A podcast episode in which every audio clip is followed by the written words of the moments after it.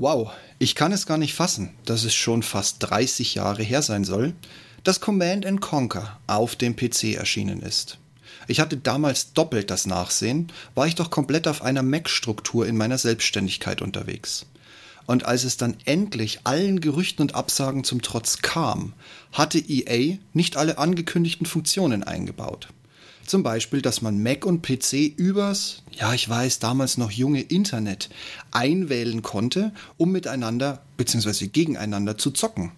Somit saß ein alter Freund von mir fast jedes Wochenende bei mir an einem zweiten Mac mit Ethernet-Kabel und einer C&C-Installation und wir schossen uns stundenlang die Hucke weg.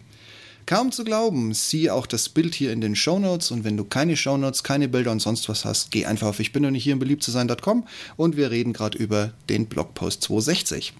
Also kaum zu glauben, siehe auch das Bild in den Shownotes, in der ich die Remastered Bildqualität in Teilen, die von 95 und danach dargestellt, habe. Aber es macht auch heute tatsächlich noch Spaß, das zu zocken. Aber leider, wie so oft, auch nicht wirklich. Hallo und herzlich willkommen zum Ich bin noch nicht hier, um beliebt zu sein.com Podcast. Euer Podcast zu den Themen Führung, Fliegen und Technik. Am Puls der Zeit, verständlich auf den Punkt. Mein Name ist Steve Schutzbier und heute geht es um Command Conquer Remastered. Die gute alte Zeit des sich gegenseitig strategisch wegfeuern und warum es trotzdem einen bzw. keinen Spaß macht.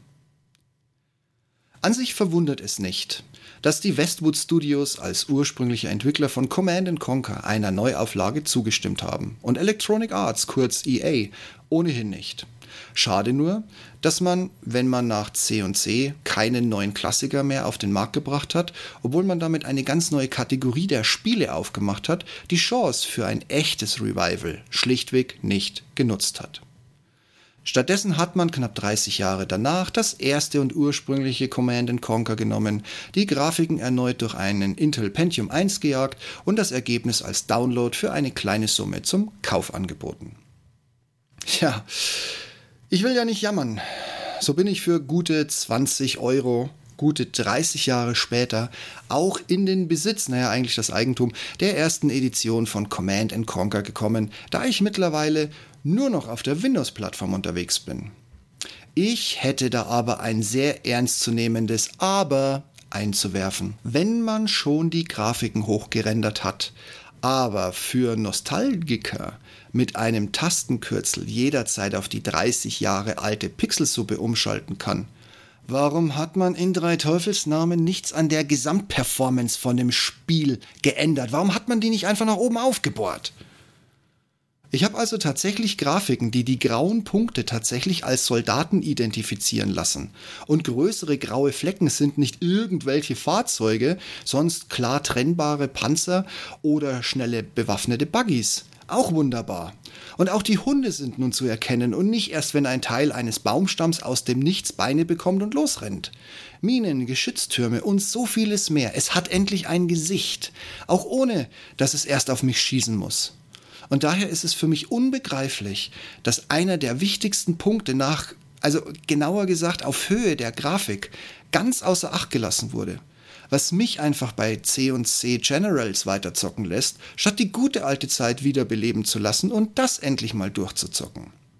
Na gut, mein alter Acer-PC, mein gutes Stück, geht aktuell auch schon auf 10 Jahre zu. Da macht auch die damals beste Nvidia-Karte kaum noch Punkte weg oder die 4 Terabyte SSD, die nun im Laufwerk auf C hört, oder die 32 GB DDR4 RAM-Riegel.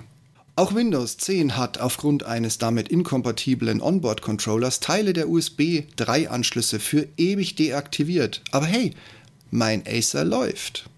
Allerdings führt mich die Revival-Version nach gut 10 Minuten immer dazu, über Escape ins Menü zu gehen und auf Exit zu drücken. Aber nicht wegen der Augen, nein, wegen meiner Zeit. Die Version läuft immer noch auf meiner halbwegs modernen Kiste, aber so langsam, als würde ich durch ein Wurmloch um 30 Jahre Sichtkontakt in die Vergangenheit gesogen werden, um dort quasi in Echtzeit auf einem entsprechenden Pentium 1 zu zocken. Ein Klick, dann lädt sich die Audiodatei, die Ja, Sir schreit, dann eine Denksekunde, dann bewegt sich die Figur zumindest ansatzweise in meinen Klickbereich. Das darf doch wohl nicht wahr sein, EA. Was Besseres ist euch echt nicht eingefallen? Ich hocke eine Horde hochbezahlter Programmierer an CNC und das nur, um alte Grafiken in Hi-Res einzubinden und dann bin ich fertig? Marketing an, PA und Influencer an und das Preisschild drauf und erledigt? Nein. Ich will, dass das remasterte Original die Geschwindigkeit Performance des letzten Command Conquer General Zero Hour hat oder überholt, da es weit weniger Ressourcen mitschleppt und belegt als das moderne Zero Hour. Ich will wählen per Tastatur, Teams benennen und den Gegner überrennen. Schnell, noch schneller. Das muss ich in einem Zeitfenster abends vor dem Bett gehen locker flockig unterkriegen. Und zwar schnell. Stattdessen fühle ich mich wie an einem 8100er Mac, der per Ethernet mit einem 6100er Mac verbunden ist. Es zieht sich wie Kaugummi, auf den viele der Soldaten und auch einige Fahrzeuge draufgetreten sind und nun sichtliche Bewegungsschwierigkeiten haben.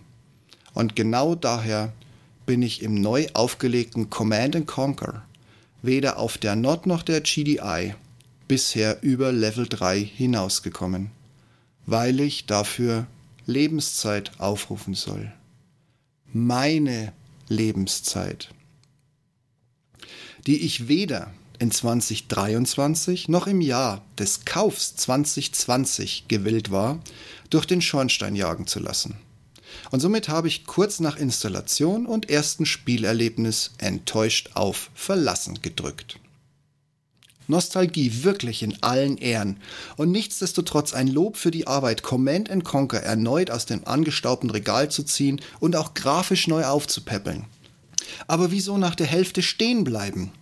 Warum einer der wichtigsten Kritikpunkte von vor 30 Jahren neben der nie gekommenen bzw. funktionierenden Internetverbindung zum gemeinsamen Zocken? Warum nicht einfach mit ein paar Zeilen das ganze Ding beschleunigen? Und ja, in der Remastered gibt es Funktionen, diese nun auch online zu zocken. Wenn selbst das nun den Weg gefunden hat, wie viel schwerer kann ein schnellerer Ablauf bitte sein? Anscheinend viel. Wohl auch die viel zitierte zugefrorene Hölle. Und genau deshalb geht es mir heute mit einem performanten PC, wie damals mit dem Mac, als zahlender Spieler zweiter, wenn nicht sogar dritter Klasse. Jetzt sind endlich alle Funktionen da und scheinen auch zu gehen, aber was hilft mir das, wenn das ganze Game eine Performance mitbringt, als würden die Grafiken händisch und nur für mich im Hintergrund handanimiert und koloriert? Ja, ja, ich weiß, 20 Euro sind nicht die Welt. Aber sie sind zu viel für jemand, der den Titel beschmutzt und auch das letzte bisschen Kohle herausquetscht. Weil man ideenlos und sparsam mit PR und einem gewissen Revival-Gedanken versucht, für sich zu retten, was an Kohle noch reingespült werden kann. Und genau daher brennt bei mir abends immer noch und immer wieder Command and Conquer Generals Zero Hour auf die Netzhaut. Weil ich hier eine komplette Basis gebaut habe, bevor ich in Remastered von Command and Conquer überhaupt das erste Mal neue Bauoptionen zu hören bekommen habe. Schade EA. Echt beschissen schade. Sollte euer Podcast-Player die Shownotes und die Bilder nicht komplett oder gar nicht anzeigen, dann geh einfach auf ich bin noch nicht hier um beliebt zu sein.com und öffne den entsprechenden Blogbeitrag. Da habt ihr dann alle Informationen und die zugehörigen Bilder und oder Screenshots in einer Nachlese. Auch wenn ich ja nicht hier bin, um beliebt zu sein, freue ich mich, wenn ihr mir auf eurer Podcast-Plattform, so es denn die Funktion gibt, eine Bewertung hinterlasst. Das hilft in erster Linie gar nicht mal so sehr mir, sondern all den anderen da draußen, die nach ähnlichen Themen und Meinungen suchen, die ihr schon entdeckt habt. Und ich wäre ja nicht, ich bin doch nicht hier, um beliebt zu sein, wenn ich nun lauter 5-Sterne-Bewertungen erwarten würde. Nein, raus damit, offen und ehrlich. Wenn einer damit umgehen kann, dann ich. Und du kannst somit bei künftigen Themen mitsprechen. Ich danke dir vielmals für deine Unterstützung. Und wenn du den Podcast noch nicht abonniert hast, schau mal in die Show Notes. Da findest du für jede Plattform einen Link, um mich ab sofort im kostenfreien Abo zu hören. Ich komme dann immer dienstags um die Mittagszeit in dein Ohr. Und wenn die Schmerzgrenze mal erreicht ist, was ich natürlich nicht glaube, bekommst du mich mit einem Klick direkt und kostenfrei wieder los. Und zum guten Schluss, wenn du jetzt noch ein Thema für mich hast oder anderer Meinung bist, dann nimm einfach Kontakt mit mir auf. Alle Wege findest du auf meiner Webseite, ich bin nämlich hier um beliebt zu sein.com. Ich freue mich von dir zu hören und vielleicht bist du mein nächster Podcast-Gast oder ein Themengeber für den Blog und somit auch für den Podcast. Und wir diskutieren natürlich sehr gerne gemeinsam ein sehr, sehr streitbares Thema. Dann passt auf euch auf und bleibt gesund und ich freue mich schon auf nächste Woche mit euch. In diesem Sinne, bis dahin. Tschüss.